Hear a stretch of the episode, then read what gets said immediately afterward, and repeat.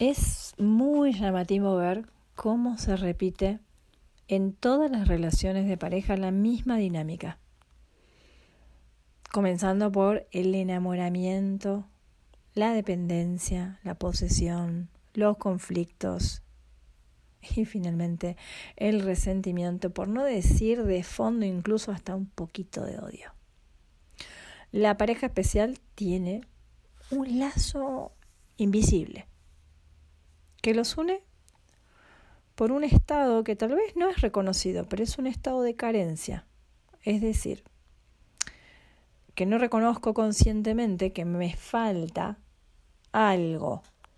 Y este sistema de pensamientos al que hemos conocido como ego, que es un sistema de pensamientos resolutivo, un, resolvedor, una palabra nueva que, que acabo de inventar, un resolvedor de problemas, nos convence de que la solución está afuera. Entonces, desde este sistema de pensamientos que dice que carezco de algo, entonces desde ese mismo sistema de pensamientos empieza a aparecer una idea de que si tuviera tal vez una pareja, tal vez un auto, tal vez más dinero, tal vez un mejor cuerpo, tal vez me sentiría mejor. Pero Vamos a enfocarnos en la pareja, porque en el programa anterior hablamos de la relación especial con los hijos o los padres. Y hoy, no sé si todo el programa, porque es un tema muy extenso, pero me gustaría enfocarme un poquito en la relación de pareja.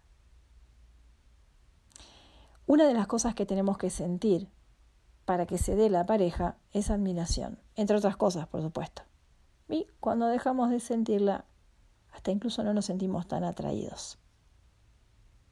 Pero esto no le pasa a una pareja, le pasa a la mente, a la mente que está dormida. ¿Sí? Justamente porque, ¿qué es lo que admira? Admira lo que no tiene. Por eso decía que la base de las relaciones especiales de pareja son una idea de carencia. Lo que pasa es que no siempre es una carencia concreta, es una idea. A veces es una idea tan inconsciente que ni siquiera sabemos que la tenemos. Porque vos puedes ver perfectamente que tal vez carezcas de algo muy concreto y lo reconozcas, pero esta carencia de la que te estoy hablando no es una carencia concreta, es una carencia que está en nuestra mente, que todos compartimos y que nos hace estar buscando una y otra, una y otra, una y otra vez en relaciones, sentirnos completos. En este caso sería encontrar a nuestra media naranja.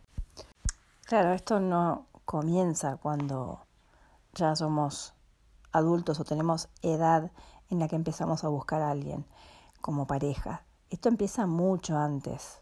¿sí? Esto empieza en la infancia, cuando empezamos a buscar esas relaciones de las que dependemos para sentirnos especiales, ¿no? La mejor amiga, el mejor amigo, ese grupo de pertenencia, ese club, eso que me hace diferente de otros y a la vez especial para algunos. Y mm, te hace sentir que perteneces a alguien o a algo. Esto, por supuesto, empieza desde muy chicos y esto está en nuestra mente. Y esto es con lo que nos criamos, todos andamos buscando esa aceptación.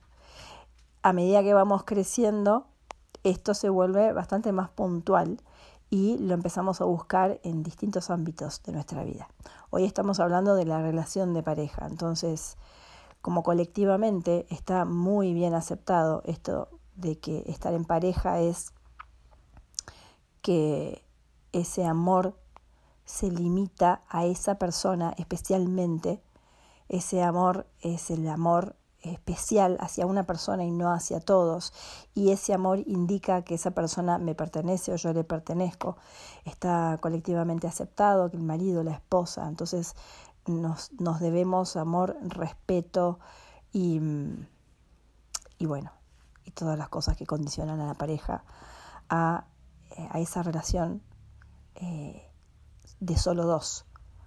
¿No?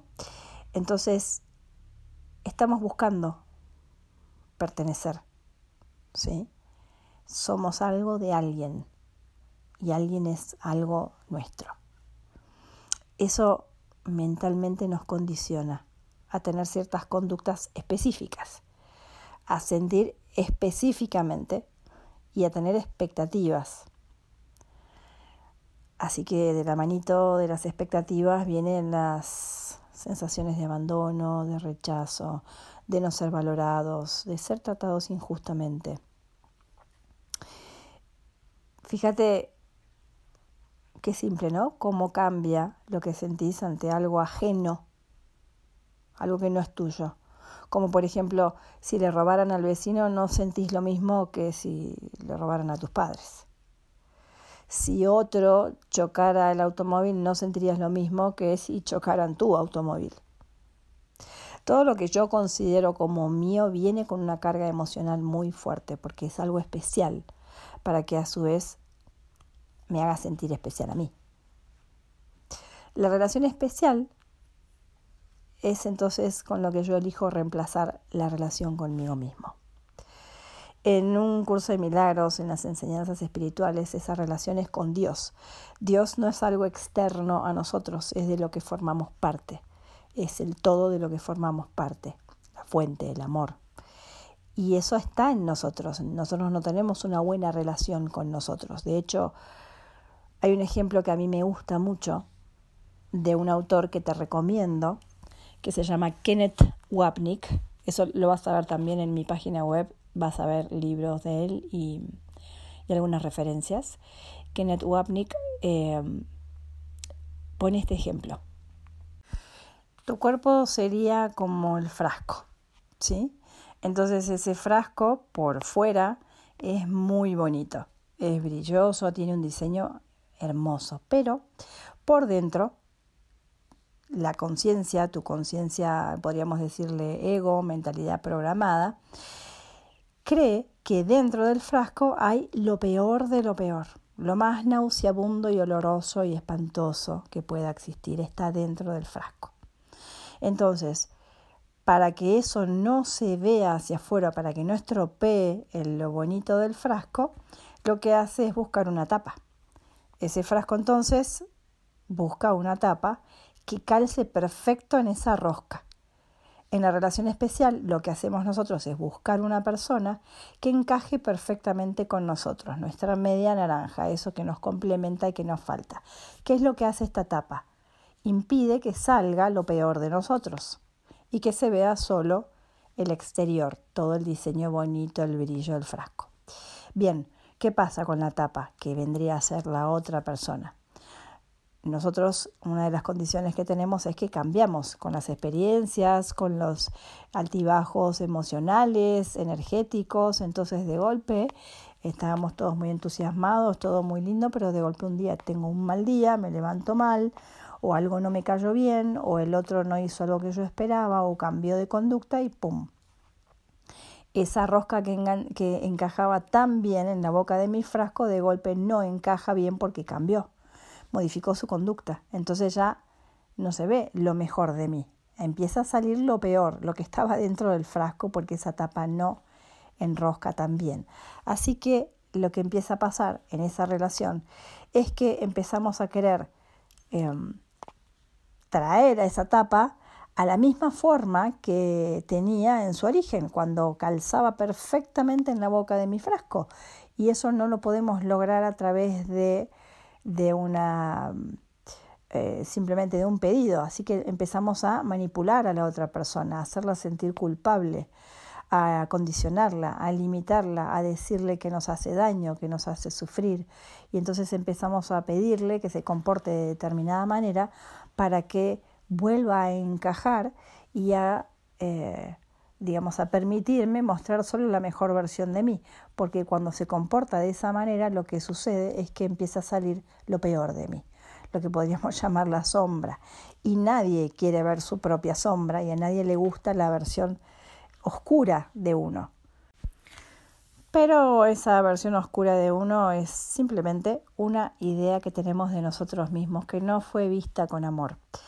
El proceso de perdón lo que hace es invertir el pensamiento que tenemos acerca de nosotros, reconocer la verdad acerca de nosotros y entonces relacionarnos desde esa verdad y no desde una idea errónea que tenemos acerca de nosotros. Con esto quiero decir que dentro del frasco no hay nada malo, ¿sí? Dentro del frasco hay lo mismo que fuera, hay belleza, hay luz, hay amor. Entonces no importa si, si el frasco por fuera es muy bonito o es muy simple, es, todos tenemos el mismo contenido y lo podemos compartir desde ese lugar. Si tenés ganas de escuchar un poquitito más acerca de lo que es la relación de pareja especial, me gustaría compartirte por ahí, tal vez en el próximo bloque, algo acerca de la verdadera comunicación o la comunicación más profunda. ¿sí? Algo que nos puede llevar a otra frecuencia en la relación de pareja. Vamos a ver los mm, cuatro niveles de comunicación donde estamos buscando en realidad culpar al otro, pero eso se puede ir mejorando, así que vamos a, elevar o a mejorar esa frecuencia de comunicación y te quiero contar cómo son para que las detectes y cuando las detectes vas a ver que la misma, la misma mente que busca el bienestar se va a encargar de ir mm, dejando de usar ese método, ¿sí? y va a empezar a ser más natural la comunicación. De esto vamos a hablar ahora en el próximo bloque, así que te doy la bienvenida a Milagrosamente. Escuchamos un poquito de música juntos y seguimos hablando de la relación especial de pareja. Seguimos juntos en Milagrosamente. Eh, ¿Cómo es la comunicación profunda, la verdadera comunicación entre una pareja. Digamos que es cuando yo internamente puedo aceptar mi estado, mis emociones y comunicarme desde la total responsabilidad. Es decir, dejo de buscar culpables a lo que siento. También para esta comunicación profunda es muy importante sentir. No te iba a decir saber, porque saber es más de la mente, es sentir. El mismo sentir te va, te va a dar esa certeza. Sentir cuándo es el momento de hablar y cuándo no. Esto porque lo va a dictar el sentir y no la mente, porque la mente te va a traer muchísimos pensamientos evaluativos, cuantificativos, temporales, que te van a confundir y te van a poner en un lugar en de, de, expectativas y de apuro y de, y de querer resolver. En cambio el sentir, el sentir atendido te va a mostrar, por ejemplo, que estás muy emocional y que en esa emocionalidad no puedes resolver nada porque lo único que querés es culpar, ¿sí? O porque te sentís víctima o estás enojado entonces la emocionalidad no nos deja ver claramente, es como una nube que se nos pone en la cabeza y no nos permite ver más allá de nosotros mismos. Entonces, mm, pero no de nosotros mismos del ser, sino de nuestros pensamientos personales de cómo son las cosas. Así que desde ese lugar solo vamos a querer tener razón. Y nos vamos a encontrar con un otro que también va a querer tener razón. Entonces, claramente esto nos va a llevar a un combate. Así que saber sentir cuál es el momento te va a evitar muchísimos problemas y te va a evitar que esas emociones se vuelvan todavía mucho más intensas y que nos terminemos lastimando con palabras que después son difíciles de olvidar. Así que prestale atención a tu sentir, si estás muy emocional, vas a encontrar cuál es el momento y cuál no es el momento para tener una conversación o una comunicación profunda y honesta. ¿Sí? Eh, no te olvides que cuando estás muy emocional hay una sensación de vulnerabilidad, además de ganas de tener razón. Así que es mm, importante escucharnos para buscar un mejor momento para esta comunicación que nos puede llevar a un lugar muy interesante. ¿sí? También darnos cuenta de cuál es el verdadero propósito de esa charla. Acá tenemos que ser completamente honestos. Yo quiero que el otro se sienta culpable. Estoy queriendo manipular la situación, quiero criticar, quiero que el otro se haga cargo de algo. Tengo que ser honesto en cuanto a cuál es el objetivo, cuál es mi objetivo. Quiero una verdadera comunicación, quiero apertura, mi apertura, quiero poder decir lo que siento sin culpar. Quiero poder mostrarme sin tener miedo, escuchándome, para que eso que voy escuchando yo misma lo pueda escuchar y perdonar, para poder expresarme desde el amor. ¿Para qué me quiero comunicar? ¿Sí? La comunicación verdadera en general sale mucho más naturalmente que la otra que es forzada, en la que estamos buscando las palabras que vamos a decir, para que no sean palabras que hagan enojar más al otro, o para que no sean palabras que, que al otro no lo puedan convencer de algo diferente de lo que piensa. La, la comunicación desde el ego siempre es compleja, lleva mucho esfuerzo, es agotadora y, y lleva mucha emocionalidad. Así que una forma de sanar la comunicación es prestar atención a esto que te voy a contar ahora, que es la frecuencia em, o los cuatro niveles de frecuencia de comunicación. ¿sí? Vamos a ver el primero.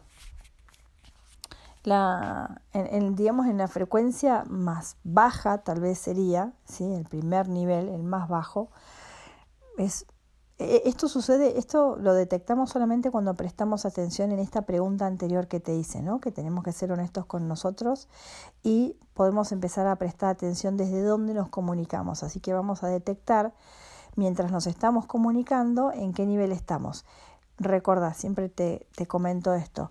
Todas las prácticas espirituales son internas. Puede ser que vos afuera estés expresando, por ejemplo, gritos, enojo, eh, cosas con muchísima intensidad, mientras dentro tuyo estás haciendo un trabajo interior de observación.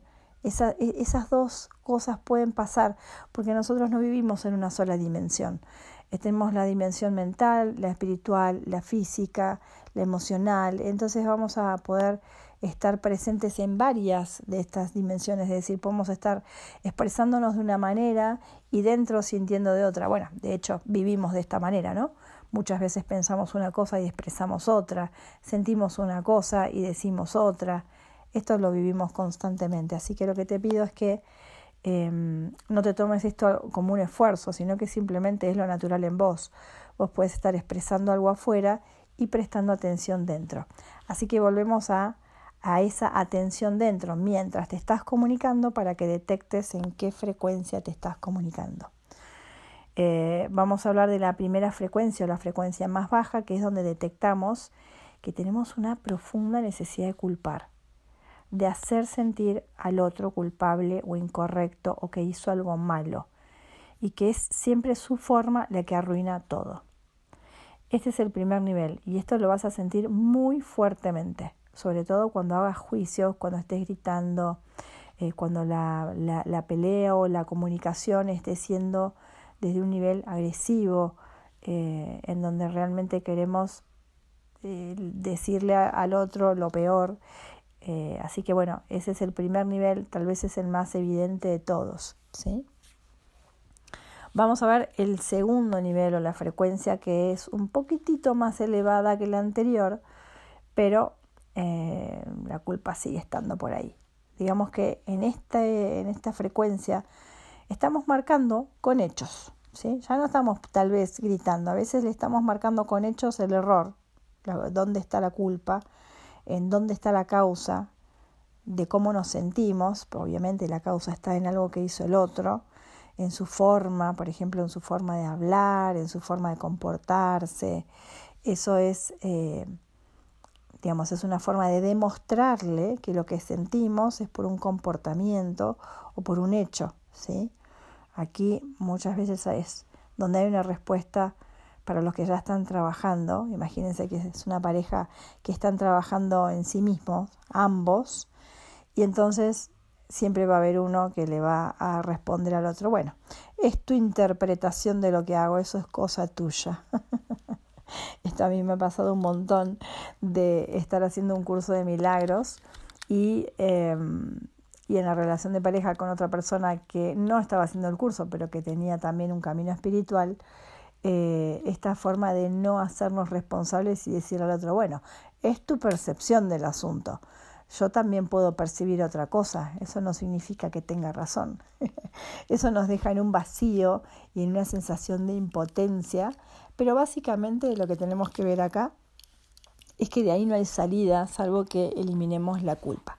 Y la culpa solo la podemos detectar si estamos viendo que estamos en una frecuencia en la que lo que estuvimos intentando desde el principio es que el otro se haga responsable de lo que yo estoy sintiendo. Porque sigo diciéndole al otro, lo que vos hiciste es lo que me hizo sentir así. Así que en ese segundo nivel hablamos de nuestro sentir, pero le seguimos echando la culpa al otro, ¿sí? Lo, lo manipulamos de alguna manera para que acepte que la causa está en algo que hizo, ¿sí? Así que mm, es mejor, cuando nos damos cuenta de esto, que llegamos a ese nivel, lo mejor es dejar ese, esa charla para otro momento. Vamos a seguir compartiendo los otros dos niveles que quedan, el tercero y el cuarto, en el próximo bloque. Así que mm, quédate un ratito más conmigo hoy hasta las 7 de la tarde aquí en Milagrosamente en RSC Radio, donde te doy la bienvenida todos los lunes a las 6 de la tarde. Estamos hablando de las relaciones especiales de pareja y en este caso estamos hablando de la verdadera comunicación una profunda comunicación para que sea así verdadera y profunda, tenemos que ver en qué nivel o en qué frecuencia estamos nosotros cuando nos queremos comunicar. Así que quédate un ratito más conmigo, vamos con buena música como siempre que nos acompaña en estos espacios y mm, nos seguimos compartiendo. ¿Te parece? Seguimos juntos en Milagrosamente. Gracias por quedarte otro ratito más conmigo. Estamos hablando de la relación especial, en este caso la relación de pareja, y eh, mientras estuvimos viendo por qué son especiales y por qué buscamos siempre nuestra media naranja, estamos avanzando sobre el tema de la comunicación. Para tener una buena comunicación tenemos que ver en qué frecuencia estamos nosotros. Lo más importante en todas las relaciones es prestar primero atención a nuestro propio estado para poder después tomar una mejor decisión de cómo me quiero relacionar o desde dónde me quiero relacionar con el otro. Recordá que te podés comunicar conmigo, contarme cómo te va con estas cosas que vamos hablando, compartiendo, las prácticas que te voy, en las que te voy guiando, qué descubriste, eh, qué te gustó, qué no te gustó. Y, y, lo podés hacer porque tengo varios canales a través de los cuales te podés compartir conmigo o te podés comunicar que, mm, que me encantaría escucharte, me encantaría conocer tu opinión o, o tus experiencias desde, desde ese lugar donde me escuchás. Así que podés encontrarme en mi página web www.valeriadios.com.ar, en Instagram como ucdm.valeriadios, también en el canal de YouTube Darse Cuenta y en Spotify también, en los podcasts, en darse cuenta, donde vas a encontrar también material de práctica, desde meditaciones, reflexiones, em, lecturas meditativas, hay, hay un poco de todo, así que desde cualquiera de esos canales, sobre todo desde la página y desde Instagram, es donde más yo por ahí puedo leer los mensajes y me puedes dejar ahí tus preguntas. Me encantaría conocerte. Bueno, Vamos a seguir avanzando entonces. Estamos en el tercer nivel, en una frecuencia de comunicación un poco más elevada también, eh, porque en esta frecuencia ya se mezcla nuestro sentir, es decir, nosotros nos podemos mostrar acá como un sentir que es propio, ¿sí? Eh, como podemos sentir y podemos mostrar nuestro lado vulnerable, sensible y Mm, le estamos, digamos, nos hacemos cargo de que es nuestro, pero en algún punto hacemos responsable al otro, no le echamos la culpa totalmente, sí, pero por ejemplo le podríamos decir, bueno, yo me pongo así porque me pones nerviosa, o te grito porque me siento herida, o mm, la verdad es que mm, prefiero irme porque si me quedo me lastimas. Em, es una forma más sutil, ¿sí? Más sutil, no estamos atacando al otro directamente, pero le estamos diciendo que nuestro sentir es nuestro, pero que está causado por alguna cosa, incluso podríamos decir al otro, yo entiendo que te comportes así, pero cada vez que te comportas así, yo me siento asá. Y entonces es una forma mucho más sutil en la que nos hacemos responsables de nuestro sentir, pero que todavía le estamos ahí marcando de cierta manera un poco de responsabilidad al otro. Así que eh, en este nivel la, la culpa sigue fuera igualmente. ¿sí? Hay más apertura a reconocer nuestro sentir, pero la culpa sigue estando ahí fuera, es decir, sigue existiendo. En el cuarto y último nivel de, de, digamos, esa frecuencia de comunicación en la que podemos estar, es el nivel más elevado en el que podemos estar. En este nivel, la comunicación es con total responsabilidad. El sentir es mío, ¿sí? La causa no está afuera. Sí, podemos em, usar una situación como estímulo, mm, es decir, esa situación de conflicto, eso que me trae el otro, como algo que reconocemos que nos invita a sentir, ¿sí? pero no como la causa de lo que siento, sino como algo que, ok, está habiendo un conflicto, insisto, y te lo voy a recordar otra vez más. Lo que vos hagas fuera como reacciones no importa, porque el trabajo que estás haciendo es interno. Vos puedes estar internamente viendo que estás en una frecuencia más elevada o más densa, mientras afuera te estás comportando de una manera diferente es nada más que prestes atención a lo que está pasando dentro y que lo detectes. ¿sí? Una vez que lo detectamos, a veces podemos cambiarlo y otras veces no, no importa, lo importante es detectarlo. ¿sí? Entonces, en esta, eh, en esta frecuencia ya reconocemos que no hay causa afuera, que todo lo que está pasando está pasando justamente como una oportunidad para que yo vea dentro de mí lo que está causando mi sentir. Porque en esta frecuencia no hay críticas ni necesidad de corregir, ¿sí? no hay una manipulación emocional para que el otro modifique o reconozca algo. En esta frecuencia de comunicación hay más naturalidad y hay una escucha, hay una escucha abierta al sentir del otro porque mm, como no hay ataque, es decir, nosotros no estamos atacando, entonces no hay contraataque, o sea, no estamos esperando un contraataque. Siempre que ataques, en tu mente hay una idea de contraataque, entonces vamos a estar a la defensiva. Esto como nos pasa a nosotros, le pasa al otro. Y cuando vos entras en una frecuencia más alta de comunicación, el otro no se siente atacado, su mente no se siente atacada, entonces no responde con ataque así que se genera una escucha bastante más abierta. Esta frecuencia elimina también tus expectativas de que el otro responda de alguna manera, reconozca algo. Entonces, al no haber expectativas, lo que sucede está bien. No debería ser de otra manera y mm, no nos hace sentir frustrados, ni impotentes, ni vulnerables.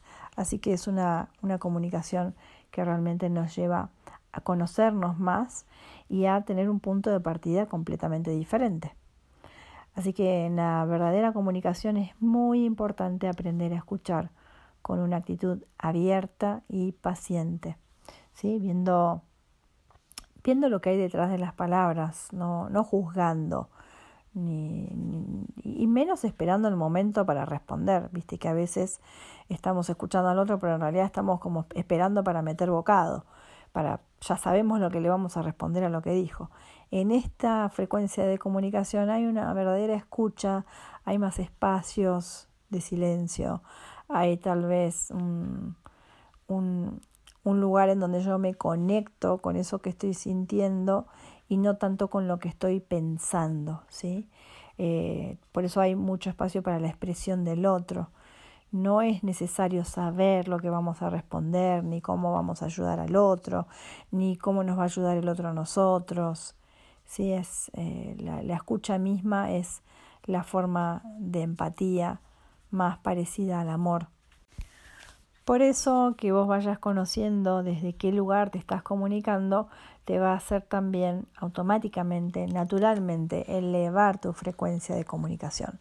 No es que tengas que hacer un gran esfuerzo, simplemente con prestar atención y reconocerte en qué frecuencia te estás comunicando, si estás buscando culpables o no, si estás pudiendo dejar de lado eso, si estás conectando con tu sentir, si estás usando el conflicto para reconocer en vos eh, qué pensamientos estás teniendo acerca de vos mismo, em, ideas, yo me acuerdo que me encontraba con ideas de todos los hombres son iguales, em, eh, cosas que tenían que ver por ahí con ideas del dinero, de las mujeres, de la amistad con las mujeres y la amistad con los hombres. Me acuerdo que me encontraba con un montón de pensamientos míos que, eh, que ni siquiera eran míos, eran colectivos, los había heredado, no sé de dónde los había sacado, pero me los creía y no los había reconocido hasta que esa relación de pareja me los mostraba, me mostraba que yo tenía esos pensamientos y ahí es donde me, me disponía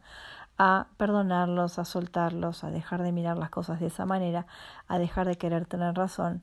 Esto me abría un montón a la relación y empezaba a aprender, a darme cuenta que toda relación me estaba enseñando lo que ya podía ir soltando. la carga, la carga te la sacas vos de encima, ¿sí? No te la va a sacar el otro de encima. Entonces sos vos quien es responsable de mirar dentro de sí mismo y reconocer lo que te está pesando. Lo que te está pesando no es lo que te hace el otro, es lo que vos pensás que el otro te está haciendo o que debería estar haciendo. Cuando nos quitamos esa carga de encima empezamos a ver que el otro es neutral y que básicamente podemos empezar a amarlo y aceptarlo de una manera mucho más honesta, mucho más fácil y más simple que la que habíamos elegido anteriormente, que era desde el control y desde la culpa. ¿sí? Bueno, vamos a separarnos por un ratito. ¿sí? Estamos hablando de la relación de pareja, la relación especial de pareja. Te quiero contar ahora en el próximo bloque cómo pasamos del miedo al amor, ¿no? Que la relación especial está basada en la culpa y en el miedo, cómo podemos estar en un lugar y pasar al otro. Así que vamos a, a ver este pasito, este pequeño pasito, cómo se puede dar juntos. ¿Te parece? Te dejo con un poco de buena música en RSS Radio y nos encontramos. Acuérdate que estamos hasta las 7 juntos hoy, lunes, aquí, en Milagrosamente. Y así como volvemos a encontrarnos aquí en Milagrosamente, vamos a volver al amor. ¿Cómo volvemos al amor cuando estamos en el miedo? En una relación de pareja, el miedo se presenta muchísimas veces, pero de formas muy camufladas. El miedo no es tener miedo a algo, el miedo es la falta de paz. El miedo es la falta de la expresión o experiencia del amor. Porque mientras neguemos que el amor es lo que es constante en nosotros y sigamos diciendo que está en alguna forma afuera de nosotros, no vamos a poder dejar de sufrir. El perdón es la herramienta que yo por lo menos conocí más poderosa, la única, te diría, que deshace verdaderamente ese error en nuestra mente, el error de creer que el amor está en algo fuera de nosotros. Este amor es un amor que no deja a nadie ni a nada afuera. Así que cuando nosotros nos dejamos guiar por el sentir, vamos a poder ver las elecciones que estamos haciendo en cada momento. Poder ver estas elecciones amablemente es un acto de amor. Así como podemos ver dentro nuestro esas ideas que tenemos, también podemos reconocer si las queremos sostener, si son útiles o no y podemos volver a elegir si es necesario.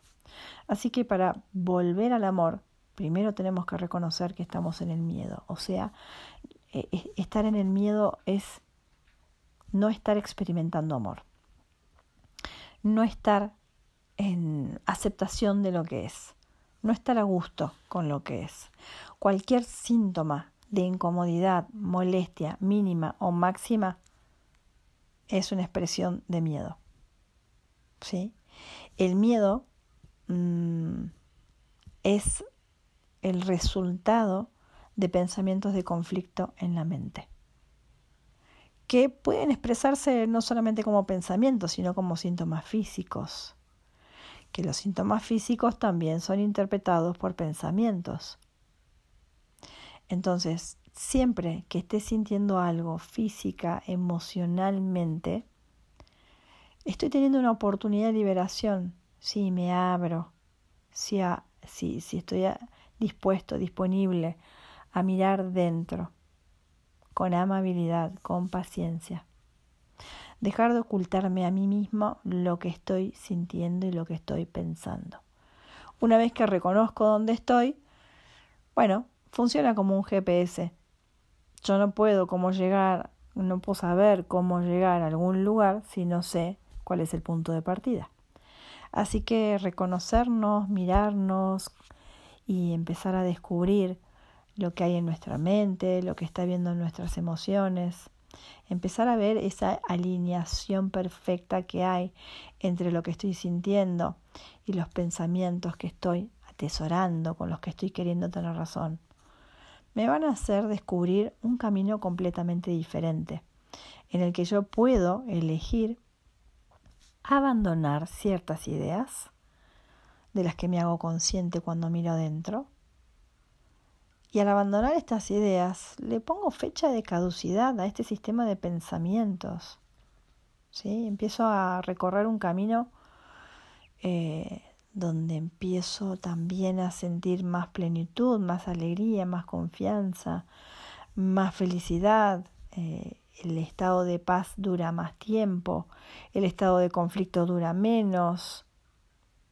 Sí, es un camino en el que aprendemos a reconocer un sistema de pensamientos con el que nos estábamos identificando, que no tenía ni idea lo que era el amor, que intentaba ponerlo en formas, en personas, en situaciones, en gestos, en acciones, y que finalmente nos empezamos a dar cuenta de que eso no podía ser amor, que no podíamos depender, no podíamos depender de otros para sentirnos amados. Así que en ese camino, poco a, poco nos vamos encontrando con esta experiencia más amorosa, con este descubrimiento tan maravilloso de que dentro nuestro está la respuesta. Más miramos dentro, más respuestas tenemos. Te propongo que mires dentro desde el sentir. No te preocupes tanto por entender lo que te pasa, ponerle palabras, símbolos. No. Eso es mental. Deja que el sentir te va a guiar y te va a traer esos pensamientos que te van a clarificar, te va a traer esos pensamientos que necesitan ser cuestionados. Hay un aspecto en tu mente, hay una inteligencia, hay una inteligencia emocional, hay una inteligencia del amor que está dentro nuestro, que nos va a guiar a medida que estemos disponibles, ¿sí? disponibles a mirar dentro, disponibles a reconocernos, disponibles a cuestionar. Esa inteligencia forma parte de nuestro ser, es una cualidad. Así que hay un espacio dentro nuestro donde podemos permitirnos sentir todo, lo lindo, lo feo. En definitiva, el sentir puede ser sentido porque somos seres sintientes.